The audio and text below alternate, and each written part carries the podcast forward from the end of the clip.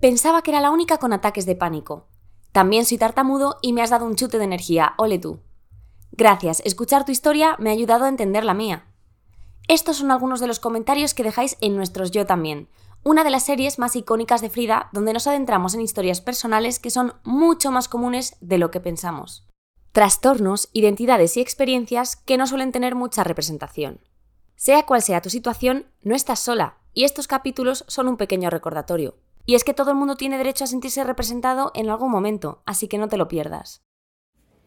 Si te ha gustado este podcast, no te pierdas nuestro Frida Nippel, con entrevistas divertidas y profundas a invitados increíbles.